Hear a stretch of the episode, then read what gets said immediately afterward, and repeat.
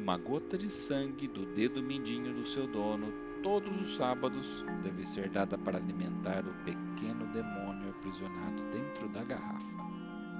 Enquanto está preso, o cramunhão, outro nome dado para esse diabinho, traz muita prosperidade ao seu dono e protege de acontecimentos ruins. Para se ter um desse, é necessário conseguir um ovo de uma galinha virgem, fecundada pelo próprio diabo, ou dizem que pode até ser de um galo.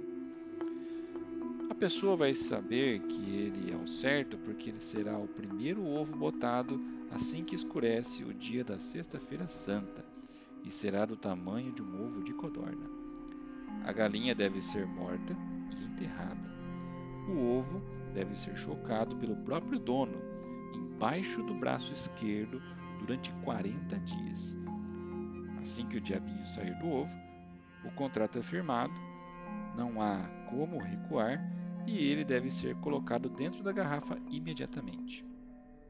Ao final da vida, o diabinho carrega a alma do seu dono para sofrer a eternidade do inferno.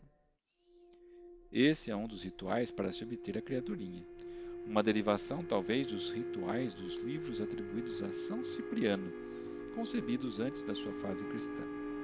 Apesar de só ser conhecido mundialmente devido à propagação do catolicismo, ele, numa garrafa, tem a sua genealogia vinda dos portugueses, um pouco do conto alemão O Gênio na Garrafa, registrado pelos irmãos Grimm, história de um menino pobre que, após libertar um gênio do mal da garrafa, consegue aprisioná-lo utilizando a sua esperteza.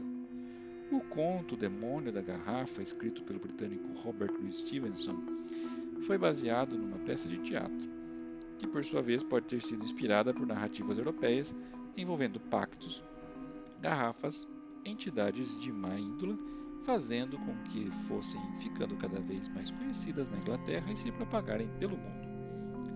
Além de vários contos populares brasileiros trazendo o diabinho da garrafa, geralmente com alguém sendo mais esperto e passando a perna no coisa ruim, ele apareceu em pelo menos três vezes na teledramaturgia nacional. A primeira em Paraíso, que foi uma novela de 1982, cujo dono é o personagem Eleutério. Em 93, foi a vez de Renascer, um grande sucesso da época que trouxe o inocente Tião Galinha, que é levado a acreditar que o coronel José Inocêncio conseguiu alcançar todo o seu sucesso por ter o seu diabinho como amuleto. Em 2009, é feita uma refilmagem de Paraíso. Você está ouvindo a quarta temporada de Lendas Brasileiras, uma adaptação da obra Chiaroscuro Studios Yearbook 2018 com os principais personagens do folclore brasileiro. A arte da capa desse episódio é de Adriano de Benedetto, lápis arte final, cores de Adriano Augusto, texto do jornalista Yuri Andrei e locução de Fábio Camatari.